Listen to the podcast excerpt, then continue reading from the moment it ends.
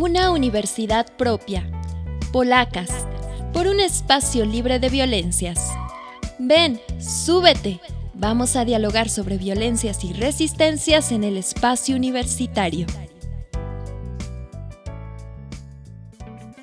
Hola a todas las personas que nos escuchan y bueno, pues estamos muy contentas porque hoy tenemos una invitada que es una institución a la cual admiramos y en la conducción me acompaña Daniela Lemus. Dani, buenas tardes.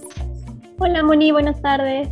Sí, justo estamos muy emocionadas porque es nuestra segunda invitada en esta primera temporada del podcast y tiene toda nuestra admiración. Hemos colaborado también ya con ella en otros espacios, entonces nos emociona mucho que haya aceptado esta invitación. Es la doctora Gloria Ramírez Hernández. Hola doctora, ¿cómo se encuentra hoy? Pues muy contenta de estar con ustedes. Miren que tantas flores ya me van a poner nerviosa, pero es un placer. Uy, no, y si se ha puesto nerviosa ahorita, espéreme porque la voy a presentar. Eh, la doctora Gloria Ramírez es doctora en Ciencias Sociales por la Universidad de París en Francia, es coordinadora actualmente de la Cátedra UNESCO de Derechos Humanos de la UNAM, que tiene su sede en la Facultad de Ciencias Políticas y Sociales, y es profesora investigadora de tiempo completo. La doctora se ha dedicado a fortalecer desde la academia la lucha y promoción por los derechos humanos y los derechos de las mujeres en el país. Una de sus líneas de, investigación es el análisis y seguimiento de cómo el Estado mexicano cumple con los compromisos internacionales que firma en estas dos materias. Coordinó el Programa Nacional de Educación en Derechos Humanos con la Secretaría de Educación Pública en el marco de la Comisión de Política Gubernamental en materia de derechos humanos en 2012. Ha sido experta invitada de diversos organismos internacionales como la Oficina del Alto Comisionado de las Naciones Unidas para los Derechos Humanos y la UNESCO. Asimismo, ha sido pionera en introducir los derechos humanos y de las mujeres en planes y programas de estudio aquí en la facultad y otras instituciones de educación superior como la Universidad Autónoma de Sinaloa, la Universidad Autónoma de Nuevo León y la Benemérita Universidad Autónoma de Puebla. Es una educadora latinoamericana que favorece la creación de puentes entre la teoría y la práctica de los derechos humanos. Actualmente, además, si, si eso fuera poco, es presidente honoraria de la Asociación Internacional de Educadores para la Paz, con sede en París, e integrante de la Federación Mexicana de Universitarias, ACE. Ha sido profesora visitante y conferencista de universidades del interior de la República, así como de América Latina y de Europa. Ya para cerrar, les voy a contar que tiene muchos reconocimientos, entre los que podemos nombrar el reconocimiento Elvia Carrillo Puerto en 2017, otorgado por el Senado de la República por contribuir a la igualdad sustantiva y empoderamiento de las mujeres. En 2013, el reconocimiento Hermila Galindo, de parte de la Comisión de Derechos Humanos del DF.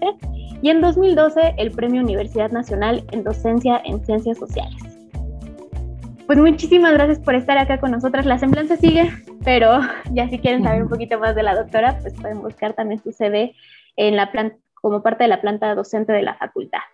Muchas gracias por, por aceptar venir con nosotras el día de hoy, doctora. Nos da mucho gusto estar con usted.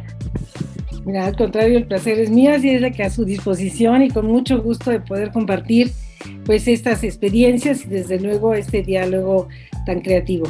Gracias. Doctora, antes de iniciar con las preguntas, ¿no? Simplemente este, queremos partir, ¿no? De, de por qué, de por qué se, se habla del derecho a una vida libre de violencia de las mujeres. ¿Qué entendemos por el derecho a una vida libre de violencia de las mujeres? Mira, hay varias, eh, hay varias definiciones. Ajá pero desde luego yo diría y personalmente considero que es la posibilidad de vivir el ejercicio de todos tus derechos, de todos tus derechos sin, sin miedo, sin definitivamente, sin acciones que puedan ser dañinas a tu persona o, o acciones o omisiones, ¿no? A tu persona a través de acciones eh, agresivas que puedan dañarte físicamente, tu patrimonio, en fin, una serie de, aspectos que se han convertido hoy inclusive ya en una, en una ley. Tenemos ya una ley que precisamente se llama la ley de acceso a una vida libre de violencia. Pero quizás vale la pena mencionar de dónde emana este concepto. Y este concepto emana de la Convención Belén do Pará. Se le llama así por el lugar donde se realizó, pero su nombre en realidad es Convención Interamericana para Prevenir, Sancionar y Erradicar la Violencia contra la Mujer. esta convención nos dice, es, conocida por el, nombre de Belén do esta convención que se aprueba en 1994, América Latina es pionera eh, y esto fue en el marco ¿sí? de la Organización de Estados Americanos en el, la Comisión Interamericana de la Mujer, eh, se dieron cuenta que se acercaba la conferencia de Beijing, pero no se hablaba sobre la violencia. Y ya para los años 90, esto fue en el siglo pasado, había muchas acciones de grupos feministas en contra de la violencia y muchas acciones para ver cómo se podía prevenir. Fue realmente un punto muy importante en una conferencia previa que fue en 1993 donde por primera ocasión se vio que la violencia contra la mujer había sido una omisión de los estados. En 1993 se le confirma esta convención, esta, esta conferencia que se llama Conferencia de Viena 1993, donde, donde se decide eh, eh, que en realidad no solamente se decide, sino el, el resultado de esta convención muestra que los estados hasta la fecha, hasta esa fecha habían sido omisos en atender la violencia. Entonces, en 1994 y previa a la conferencia de Beijing de 1995, que va a ser histórica, América Latina, a partir de la Comisión Interamericana de la Mujer, eh, redacta y aprueba una convención. Esta convención que en su artículo tercero nos dice que toda mujer tiene derecho a vivir una vida libre de violencia, tanto en el ámbito público como en el ámbito privado. Es decir, que este, el acceso a esta vida libre de violencia, ese concepto que después va tomando cada vez más fuerza, va, emana precisamente de la convención de la Comisión Belén do Pará. Y nos dice todavía un poquito más en el artículo sexto que el derecho de la mujer a una vida libre de violencia comprende, entre otras cosas, el derecho a ser libre de toda forma de discriminación. La violencia es una forma de discriminación y nos dice que también es el derecho de la mujer a ser libre de toda forma y de, hacer, no, a ser valorada, además, a ser educada, libre de patrones estereotipados y que, que, afecten su comportamiento y prácticas sociales o culturales basadas en la subordinación o en la inferioridad. Esas dos, estos dos aspectos nos muestran que efectivamente el término libre de todo tipo de violencia que pueda parecer discriminatoria o que pueda en un momento dado colocar a la mujer en una situación de marginación. De ahí emana esta, este término que pues va a tomar cuerpo más adelante, sobre todo ya en este siglo, a partir, por ejemplo, en México de 2007, de la ley de acceso a una vida libre de violencia. Es este el origen y me parece muy importante conocerlo, como me parece muy importante que conozcan las personas que nos van a escuchar la Convención del Lendo para. Es algo que no pueden dejar de hacer de tarea. Súper importante conocer esta convención que sigue vigente y que además es una convención abierta al tiempo y que para América Latina fue pionera en este campo, en el ámbito de los derechos de las mujeres. Sí, claro, muchas gracias, doctora. Eh, un poquito para que también las personas que nos escuchan puedan saber del contexto, qué estaba pasando en América Latina, qué hace que, hace necesaria esta, esta convención. Bueno, pues mira, esta, en los años 90, ya desde quizás de la década de los 80, muchas, eh, eh, el movimiento feminista ha habido tomado cuerpo en América Latina y muchas mujeres se fueron dando cuenta poco a poco de cómo el Estado había sido omiso y que no había acciones. Quiero decirles que es hasta 1993 cuando se da cuenta que la violencia no es una cuestión ni, ni personal, ni, de, ni porque una mujer no hizo los frijoles, ¿verdad? Sino que tiene que ver con una parte de omisión de los estados. Y es con esta bandera que se reúnen muchas mujeres para preparar la conferencia de Viena de 1993, donde eh, llegan a, en Viena, ese, eh, Viena tenía varios temas, pero las mujeres llegan con una gran fuerza. Y esa fuerza América Latina fue muy grande porque ya se habían estado organizando las mujeres en eh, efectivamente denunciar la violencia, la violencia de género que se naturalizó durante todos los siglos anteriores, es decir, hasta el siglo XX. La violencia se considera algo natural, ¿no? En algunos países, por ejemplo, en la Unión de Repúblicas Soviéticas Socialistas y después en lo que es Rusia, se, se, permite la, se permitía la violencia, también en México la violencia contra la mujer, ¿no? En, este, en México había todavía estados donde inclusive a finales del siglo era más fácil matar a, a una mujer que matar una vaca, había más años de prisión por matar a una vaca que por asesinar a una mujer, ¿no? Entonces se había naturalizado toda esta violencia. Y en América Latina este movimiento tomó fuerza a través de lo que empezó a llamarse el, feminismo popular, ¿no? Y las luchas de mujeres que se organizan y que además apoyan, en este caso, a la Comisión Interamericana de la Mujer para esta convención tan, tan importante. Es entonces cuando se llega a Viena y en Viena se decide, se, se, no se, se va a discutir la misión que había tenido el Estado hasta 1993 y se va a considerar, fíjense, algo muy importante, la violencia contra la mujer como una violación a los derechos humanos, aunque no la hubiera perpetrado el Estado por la omisión que había tenido. Y eso es un gran paso en la lucha de las mujeres. Claro, y qué importante además reconocer, creo que el camino que han tomado las mujeres mexicanas, porque muchas de las lecturas, por ejemplo, ahora hicimos un, episodio que acaba de salir sobre las olas del feminismo, muchas de las lecturas han sido desde Europa, ¿no? Y reconocer la trayectoria y la contribución que ha tenido América Latina en la lucha por erradicar la violencia contra las mujeres es importantísimo. Fíjate que qué bueno que lo dices, porque esta convención que se aprobó en 1994, que ya cumplió más de 25 años, fue esta convención interamericana, que nunca ha tenido la fuerza que ha tenido otras convenciones. Y en Europa es hasta apenas en este siglo donde, donde publican y aprueban una convención, ¿sí? la Convención de Estambul contra la Violencia, que es europea, ¿no? Pero efectivamente el movimiento de mujeres latinoamericanas es un movimiento muy fuerte, muy potente, que, que, que, además se imbrica y, se, y va a caminar también conjuntamente en la lucha contra las dictaduras, ¿no? Eso a veces retrasaba el movimiento feminista porque decían, no, primero contra las dictaduras y después las mujeres, ¿no? Pero sin duda América Latina tiene una larga trayectoria de lucha por los derechos de las mujeres. Y doctora, y nos menciona, por ejemplo, hace, hace unos minutitos nos mencionaba sobre todos dos ejes de los que habla la Convención Belén do que es eh, cero discriminación y también la educación. Entonces, un poquito, ya sabemos que la responsabilidad o a quien se le atribuye la responsabilidad de la protección de, eh, de, asegurar el derecho de una vida libre de violencia para las mujeres es el Estado, pero ¿qué papel juega la universidad y sobre todo la universidad pública en esta labor? Pues mira, ha sido un largo camino realmente porque la universidad pública no reconoció, por ejemplo, veamos, el buen juez por su casa empieza.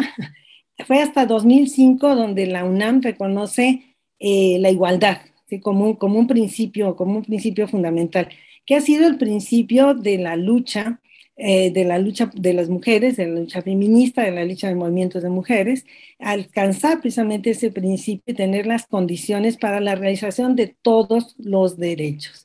Y en ese, en ese marco la universidad ha tomado, como ha sido en otros temas, pues bastante retraso y, y múltiples resistencias.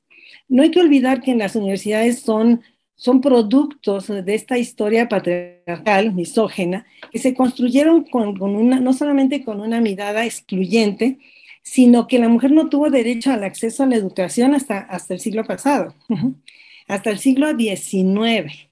Y de ahí al, al entonces son instituciones por su naturaleza, o sea, de origen absolutamente patriarcal, misógeno, discriminatorias, la mujer estaba excluida del saber, ¿no? Y no podía acceder a la educación. Entonces, con estas estructuras tenemos nosotros, se reproduce precisamente la discriminación y en ese marco viene siendo un medio de discriminación la violencia, ¿no? Las universidades toman tiempo, toman tiempo para entender que precisamente la violencia es una violación a los derechos humanos cuando, cuando los derechos humanos empiezan a tomar sus cartas de nobleza, por ejemplo, en el país, en los años 90, que empiezan las primeras este, incipientes políticas sobre, la, sobre derechos humanos, primero a nivel de una oficina, la Secretaría de Gobernación, después con la Comisión Nacional de Derechos Humanos, se comentaba pues que precisamente entre particulares no había violaciones a los derechos humanos. Entonces, el que el marido mate a la mujer no era una violación a los derechos humanos pero el hecho que el Estado no penalice y no sancione la violencia sí es una violación a los derechos humanos. Entonces es en ese marco donde poco a poco se ha ido, y bueno, felizmente hoy tenemos en nuestras universidades, eh, gracias a múltiples voces y yo diría múltiples casos lamentables de violencia y de feminicidio, ¿no? Ya la violencia en su, más en su grado más grande, como es el feminicidio, llegó a nuestras puertas. Seguramente muchos casos se dieron antes del caso de Lesbi, pero el caso de Lesbi por la defensa que lleva su madre, por la defensa que llevan las colectivas, va a tener una importancia muy grande, ¿no? Y no es sino hasta estos últimos años que vimos nosotros los paros, las huelgas, que vemos voces incluso de universidades privadas, pues hace poco el ITAM, ¿no? De casos eh, gravísimos que antes, como no había esa fuerza colectiva y se, se percibían como casos individuales, eh, no consideran que lo personal es político, como eh, también el feminismo lo va a incorporar. Este es en ese marco donde las universidades van a tomar mucho tiempo.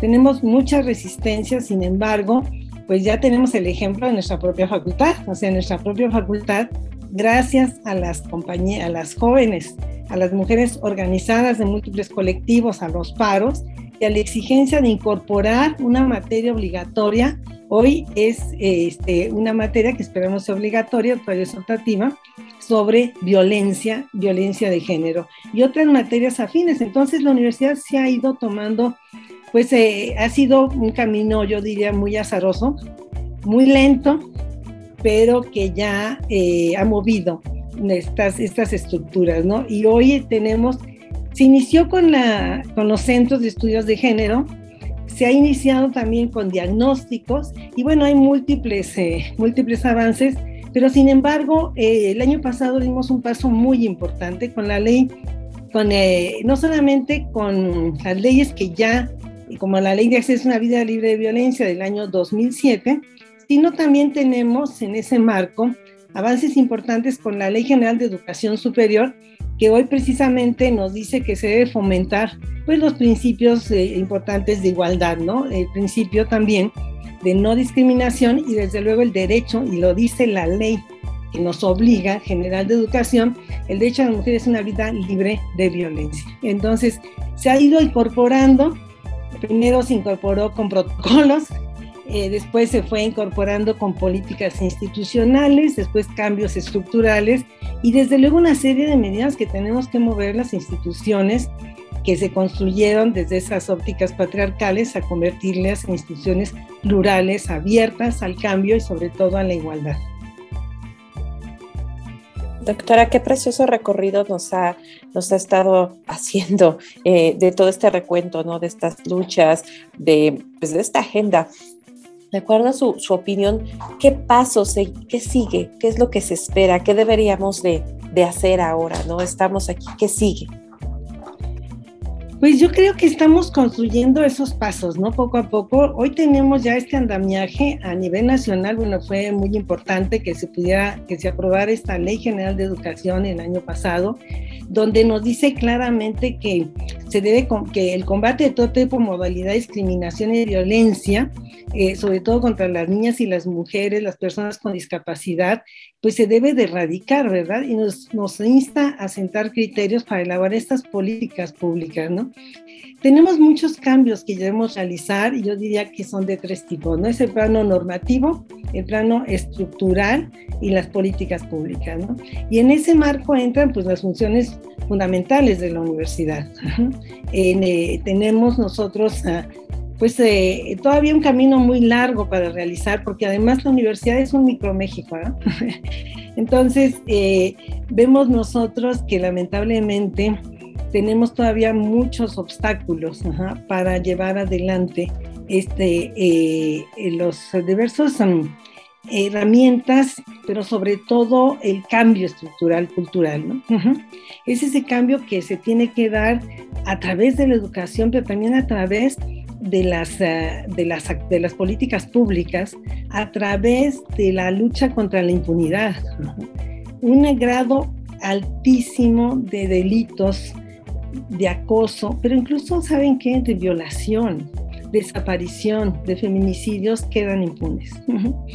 Entonces, eh, tal parece que, se da permiso, ¿no? Que, no pasa nada. Y ahí tenemos, por ejemplo, pues eh, a nivel nacional, Ciudad Juárez, ¿no? O sea, con tantos feminicidios y con tanta impunidad todavía, y ya que además el feminicidio se ha extendido a todo el país. ¿no? Yo creo que ahí es lo que nos toca, lo que nos toca a cada uno de nosotros, entender que este es un proceso importante, nos lleva a revisar la historia, a reivindicar el, feminismo como este gran paradigma teórico, político, ético, ¿no?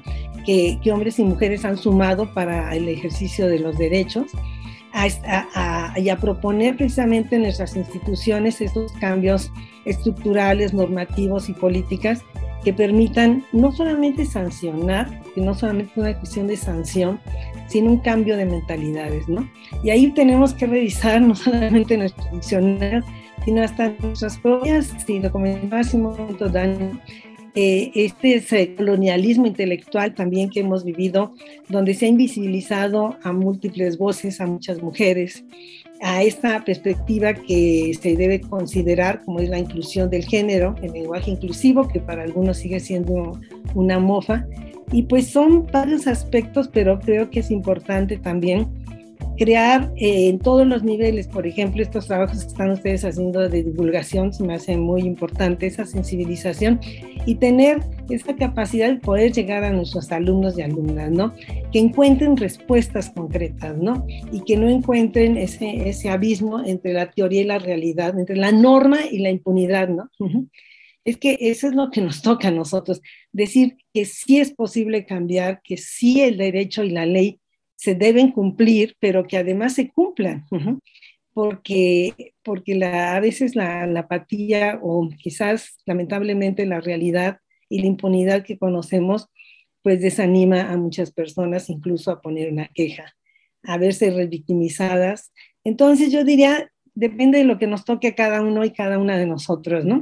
Como, el, como la fábula del colibrí, que este bosque era un bosque y aquí lo permito contar, es un bosque que se estaba quemando, entonces todos los animales huían y el colibrí iba en sentido inverso y, le decían, ¿a dónde vas? Y traía una gotita de agua para el fuego, ¿no? Y cuando le dice a la orangután, ¿y a dónde vas? ¿Tú crees que eso va a servir? Dice, no, pero hago lo que me toca. Entonces, cada uno en nuestro propio espacio hacer lo que nos corresponde y también empezar desde la casa, ¿no? Desde esta distribución de roles donde todavía, y lo vimos en esta pandemia, es increíble, o sea, y lo dicen, bueno, hace poco nos decía Alicia Bárcenas de la CEPAL, ¿no? Que, que hubo un retroceso de las mujeres de 10 años en el ejercicio de nuestros derechos en la pandemia. Entonces, bueno, tenemos muchos retos, pero siempre pues con esa fuerza y esa voluntad y hoy pues las voces de las jóvenes eh, no aceptando de ninguna manera la violencia como algo natural y exigiendo que se realicen eh, políticas públicas y cambios de diferente naturaleza, ¿no? Doctora, y ya para ir cerrando, eh, ¿qué mensaje le, gustaría darle a las futuras científicas sociales? Claramente las acciones para la institución, para nosotras como académicas, como administrativas son mucho más claras, pero ellas, ¿qué es lo que les toca? ¿Qué, qué pueden hacer? Este, desde luego, yo reconozco un trabajo importante de las activistas, pero una activista informada y formada vale tres veces más su lucha. Entonces, formarse, informarse, conocer las estrategias, las herramientas precisamente para la, para la defensa de los derechos de las mujeres, conocer no solamente la norma, sino lo que se puede hacer desde, desde un enfoque de conocimiento es muy importante, porque el activismo sin sustento, sin fundamento, tiene pocos alcances. Entonces, como yo les digo a mis alumnas, fórmense para que ustedes en ese activismo tengan un alcance mucho más grande y en ese marco inclusive hasta utilizar el derecho contra la razón de Estado, ¿no? Pero con fundamento, con posibilidades de cambio y yo creo que nuestra facultad hoy ofrece esos conocimientos, no solamente la materia de violencia y eh, actualidad y resistencias que hoy se ofrece como materia educativa, sino hay en, en todas las disciplinas unas segundas opciones y hay espacios en nuestra facultad, sí les quiero decir como en ninguna otra, materias en las que se pueden encontrar respuestas y en las que pueden encontrar conocimiento que les permitirá precisamente tener herramientas para vivir una vida libre de violencia, para ellas y para todas. Doctora, de verdad, le, agradecemos muchísimo el tiempo. Este recorrido, estas palabras de cierre, son muy inspiradoras. De verdad, le damos las gracias por acompañarnos. Ha sido un honor, un honor estar aquí con usted y esperemos que estas conversaciones se repitan porque de aquí ya se despliegan muchísimos otros temas que hay que ir abordando, ¿no? Y como usted lo dice, en este trabajo colectivo que es el que ha dado el empuje, ¿no? A todos estos cambios. Doctora Gloria Ramírez, muchísimas gracias por acompañarnos. Y bueno, pues les invitamos a seguirnos en los siguientes este, episodios de este podcast. También les invitamos a que nos acompañen y nos sigan en redes sociales. Eh, se las repito, las redes sociales del Centro de Estudios en Ciencias de la Comunicación, arroba UNAM CECC, Centro de Estudios en Ciencias de la Comunicación, arroba Unidad de Género, FCPIS y si quieren saber más del trabajo de la doctora Gloria Ramírez, pues sigan arroba cudh.unam, que son las redes sociales de la Cátedra UNESCO. Y recuerden seguirnos. También les recordamos que si están pasando por alguna situación de violencia de género, quieren acompañamiento y orientación, acudan a la unidad de género de la Facultad de Ciencias Políticas y Sociales. Su correo es unidaddegénero.políticas.unam.mx. Gracias por acompañarnos en este viaje. Sigamos construyendo una universidad propia. Polacas,